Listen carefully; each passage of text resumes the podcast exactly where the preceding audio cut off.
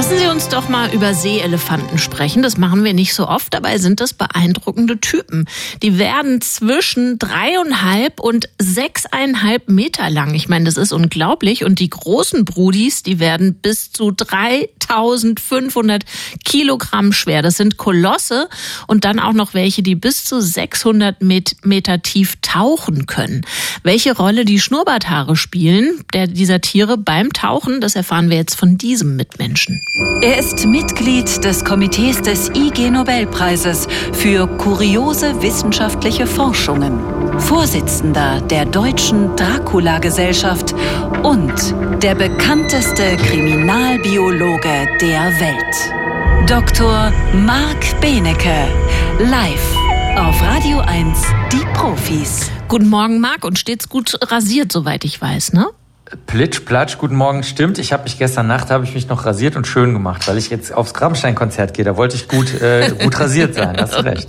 Okay, aber wir reden nicht über Rammstein, das wäre auch eine wissenschaftliche Betrachtung wert, sondern über die Schnurrbarthaare von Seeelefanten. Was hast du uns dazu zu sagen? Eine äh, neue Studie, die deine Redaktion herausgesucht hat, ist wirklich äh, ein Ding, denn es war eigentlich schon länger bekannt, dass ähm, Seehunde äh, einer so, da war sie weg, die Leitung, oder was? Marc, treibst du Schabernack mit uns und willst schon mal los zu Rammstein? Ich glaube, dass wir versuchen werden, diese Leitung nochmal aufzubauen. Würde sich lohnen, denn wir haben ja noch nicht viel gehört über die Schnurrbarthaare von Seeelefanten. Also ein bisschen Musik und dann ein neuer Anlauf. Gute Nachricht. Ich habe den Marc Benecke wiedergefunden. Hallo Marc. Hallo, da bin ich wieder. Komisch. Na, wo warst du denn? Hast du die Pyros schon rausgeholt für, für Rammstein?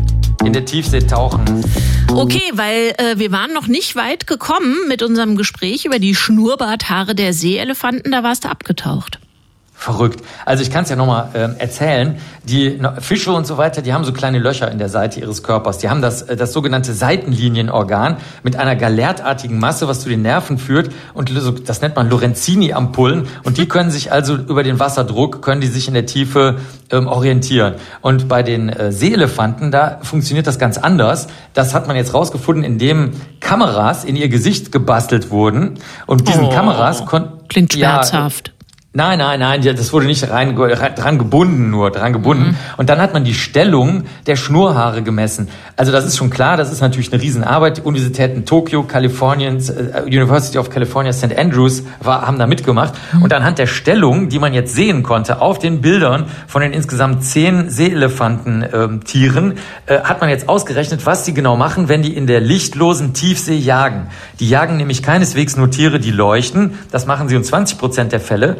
Aber in den allermeisten Fällen stellen die ganz kurz ihre Schnurhaare nach vorne, die unglaublich viele Nervenzellen haben, also Nervenenden haben, mehr übrigens als Ratten oder Hasen oder Mäuse oder so, also richtig, richtig viele, mhm. stellen die nach vorne ganz kurz, so eine Zehntelsekunde. Und wenn sich das Wasser dann bewegt, dann schießen sie darauf los, weil das eventuell Beute ist, auch wenn sie nicht leuchtet. Mhm. Man wusste auch schon, dass Seehunde zum Beispiel mit verbundenen Augen solchen Spuren im Wasser folgen können. Die müssen also gar nicht sehen. Und unsere Seeelefanten schwimmen jetzt auf diese Beute zu und dadurch, dass sie jetzt ähm, die Schnurhaare nach vorne gerichtet haben, was sehr viel Energie kostet. Deswegen legen sie sie normalerweise nach hinten, denn sie müssen ja sowohl die Schnurhaare nach vorne richten, als äh, auch sie haben einen hohen Wärmeverlust in dem kalten Wasser, weil, weil die Haut dann nicht mehr bedeckt ist von den Schnurhaaren. Dann schwimmen sie darauf zu, und die Beute bleibt jetzt zusätzlich noch in den Schnurhaaren, die die Bewegung der Beute überhaupt erst wahrgenommen hat, hängen. es ist also sowohl ein hydrodynamisches, also ein Wasserbewegungserkennungssystem, als auch einfach so eine Art, ja wie soll man sagen, so ein Sieb oder sowas, wo die anderen Tiere drin hängen bleiben. Und in der Tiefe gibt's eben sehr, sehr viele ähm, äh, von, von den Tieren, die sich normalerweise nicht bewegen würden. Das heißt, wenn unsere Seeelefanten gar nicht die ganze Tiergruppe da unten immer ständig stören würden, dann würden sie sich gar nicht bewegen und dann würde würden die Seelefanten gar nicht merken, dass die Tiere sich bewegen. Also es ist ein riesiger, in sich geschlossener, verrückter Nahrungskreislauf, der ähm, jetzt erst durch die Kameras in den Gesichtern der Seeelefanten aufgeklärt wurde. Also ein super System, das die dort entwickelt haben. Jetzt bleibt für mich nur eine Frage, was hat das mit Rammstein zu tun? Das werden wir später erfahren. Ich denke, das ganze kalte, sauerstoffarme Wasser werden die Menschen, die bei 31 Grad Celsius im Feuergraben stehen, sehr dringend ersehnen. Okay, dann leg bitte die Feuerschutzkleidung an, damit du uns hier erhalten bleibst. Besten Dank. Das war sehr, sehr Dr. Marc Benecke, live auf Radio 1, die Profis.